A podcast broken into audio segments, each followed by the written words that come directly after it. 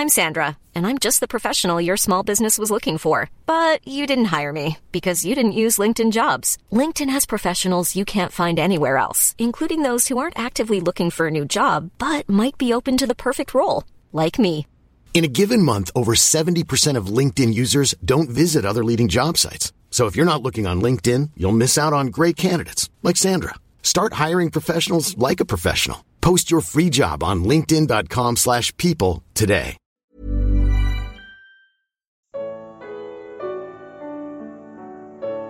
Que acontece quando Jesus está no meio? Evangelho de João. Comentário de Mari Persona. Ao se colocar no meio dos seus discípulos reunidos, Jesus lhes ensina uma lição.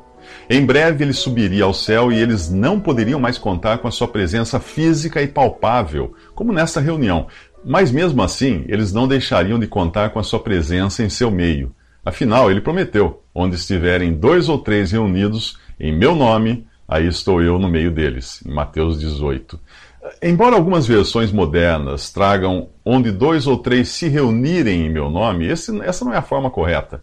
Dizer que as laranjas se reuniram sobre a mesa não é o mesmo que dizer que as laranjas estão reunidas sobre a mesa. No primeiro caso, as laranjas têm em si algum poder ou iniciativa de se reunirem, e no segundo, algo ou alguém precisou reunir as laranjas, seja isso uma cesta ou o dono da casa. As pessoas, na grande maioria dos agrupamentos cristãos de hoje, elas se reúnem, isto é, elas se organizam em torno de uma ideia, de uma doutrina, de uma denominação, de um líder. Será que é isso? É, é a mesma coisa do que estar reunido, ou ser reunido ou congregado ao nome de Jesus? Será que é a pessoa de Cristo, o imã, que atrai essas pessoas? Será ele a razão, o meio, o fim de estarem reunidas? A resposta a essas perguntas depende de outros questionamentos. Se no meio não estiver Jesus, e quero dizer no meio, como aquilo que realmente leva as pessoas a estarem ali, então não é uma reunião ao nome dele ou para ele. Mas o que poderia substituir Jesus como aquilo que atrai as pessoas para estarem ali? Bem, outras atrações. Você já reparou o quanto de entretenimento foi acrescentado às reuniões cristãs? Shows de bandas, cantores, dançarinos, pregadores contratados com cachês milionários para reavivar as pessoas, mega espetáculos com promessas de curas e milagres com hora marcada, como se a agenda de Deus estivesse a dispor dos seus organizadores. Será que é isso que encontramos na palavra de Deus? Julgue você. Aqui os discípulos estão isolados do mundo exterior, as portas e janelas trancadas, e Jesus no meio. Paz seja com vocês, diz ele. Tendo dito isso, mostrou-lhe as mãos e o lado. Os discípulos alegraram-se quando viram o Senhor. E você? De, de que mais você precisa para se alegrar, além de Jesus? Será que as evidências da morte de Jesus por você, suas marcas nas mãos e no lado, já não são suficientes para despertar o seu interesse por ele? Será que é ele quem está no meio do lugar que você frequenta? Ou é um pregador, uma banda ou um ritual?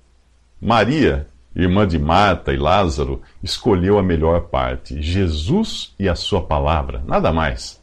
Toda a atividade de Marta, supostamente para servir a Jesus, só lhe valer uma repreensão do Senhor. Ela estava perdendo a melhor parte. E você tem se ocupado com a pessoa de Jesus ou com as coisas de Jesus. Talvez você precise ver algo como eloquência, luz, sons. Se foi este o seu caso, você não está sozinho.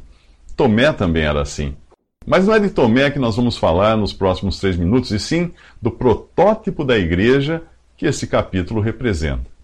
Assim como o Pai me enviou, eu vos envio, diz Jesus aos discípulos. E com isso soprou sobre eles e disse: Recebam o Espírito Santo. Se perdoarem os pecados de alguém, estarão perdoados. Se não os perdoarem, não estarão perdoados. Três coisas ocorrem nesta cena. Primeiro, os discípulos são comissionados a ocuparem o lugar de um testemunho de Deus no mundo.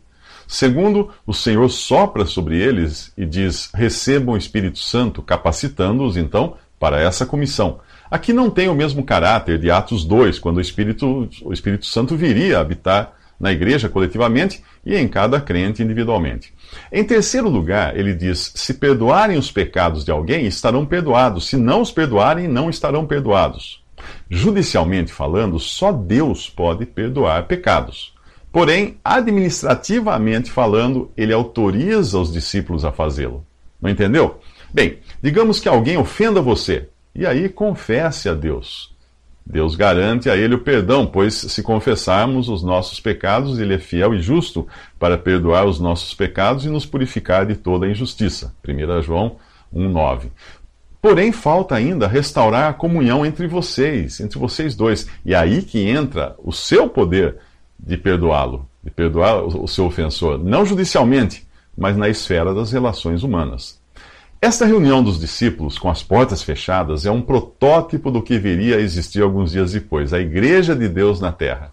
Primeiro, Israel deixaria de representar Deus nesse mundo. A igreja tomaria esse encargo não como povo terreno, com promessas terrenas e bênçãos materiais, que Israel tinha sido, mas como um povo celestial, com esperanças celestiais e bênçãos espirituais. Segundo, Deus enviaria o Espírito Santo para habitar na igreja coletivamente e nos crentes individualmente. Isso, isso seria algo inédito, pois até então o Espírito estava com os santos, mas no período da igreja ele habitaria nos santos.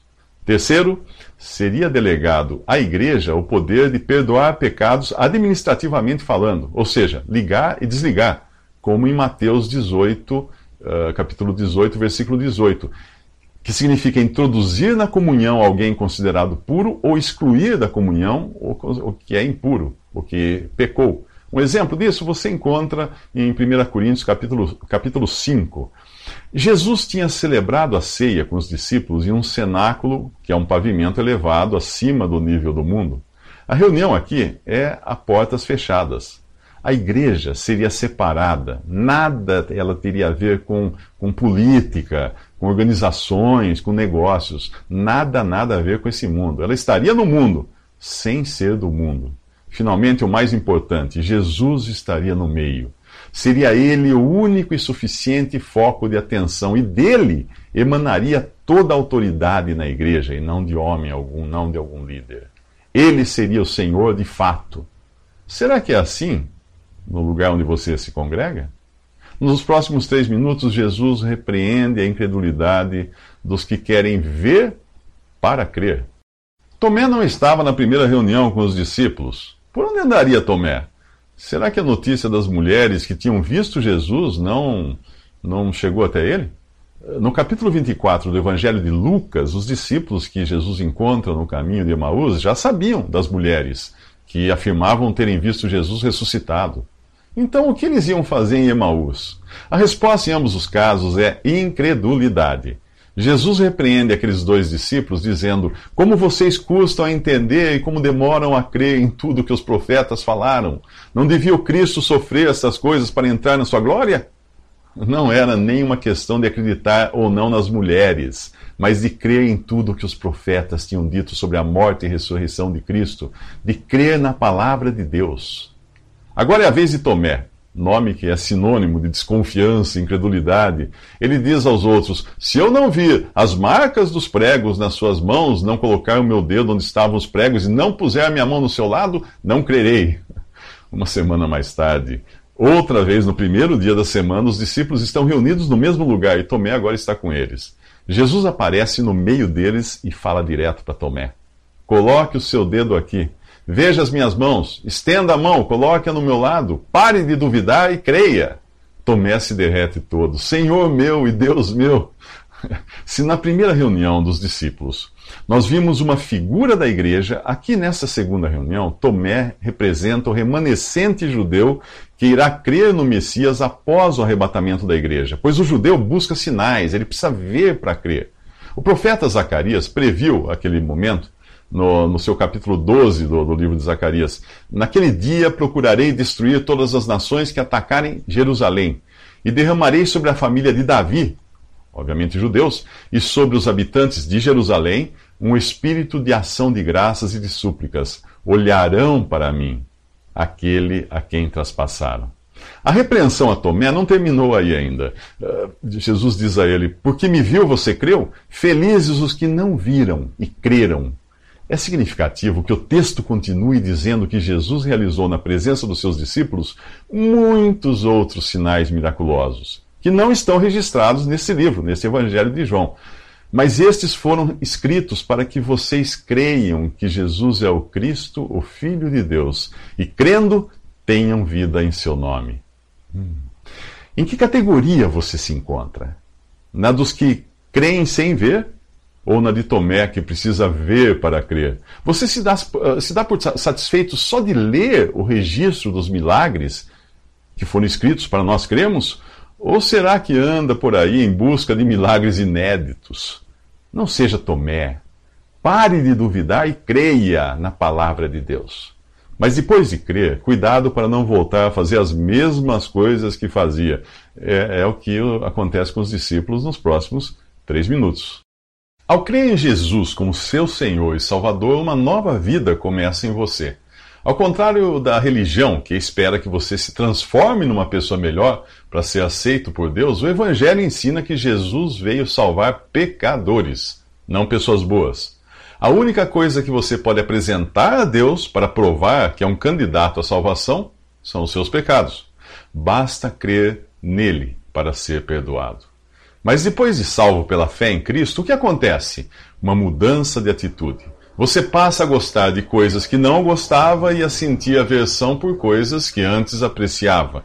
Novas crenças, novos valores passam a pautar a sua vida como filho de Deus, reconhecendo Jesus como Senhor e dono de seu ser.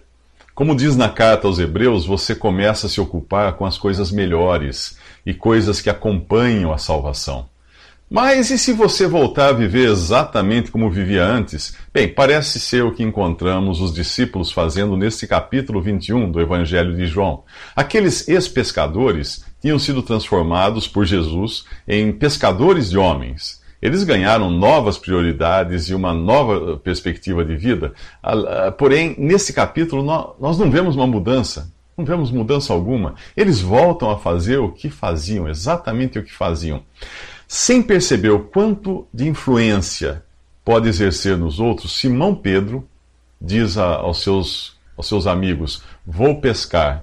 Os outros decidem fazer o mesmo, sobem no barco e voltam ao modo de vida que tinham antes de conhecerem a salvação.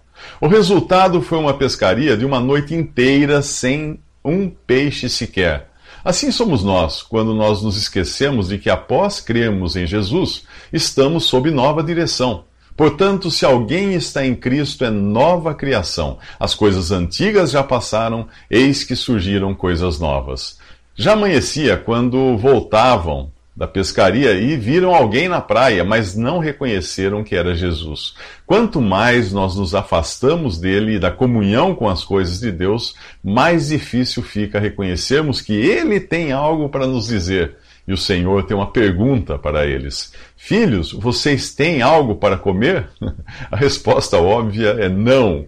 Qualquer verdadeiro discípulo de Cristo passará fome se tentar viver longe dele e buscar satisfação nas coisas de sua velha vida. Eles estavam a menos de cem metros da praia e podiam ouvir Jesus lhes dizendo: Lancem a rede do lado direito do barco e vocês encontrarão. Eles a lançaram e não conseguiam recolher a rede. Eh, tal era a quantidade de peixes. E você? De que lado você tem lançado a sua rede? Qualquer lado será o lado errado, se não for o lado da vontade de Deus. João identifica que é o Senhor na praia. E Pedro, bem ao seu estilo, pula na água e vai depressa ao encontro de Jesus, enquanto os outros chegam no barco. Nos próximos três minutos, os discípulos encontram companhia, conforto e alimento na presença de Jesus.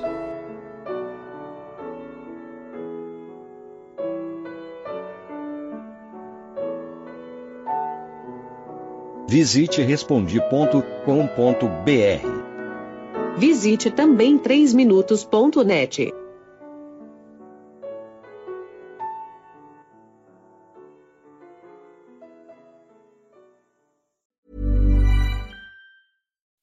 When you make decisions for your company, you look for the no-brainers. If you have a lot of mailing to do, stamps.com is the ultimate no-brainer. Use the Stamps.com mobile app to mail everything you need to keep your business running with up to 89% off USPS and UPS. Make the same no-brainer decision as over 1 million other businesses with Stamps.com. Use code PROGRAM for a special offer. That's Stamps.com, code PROGRAM.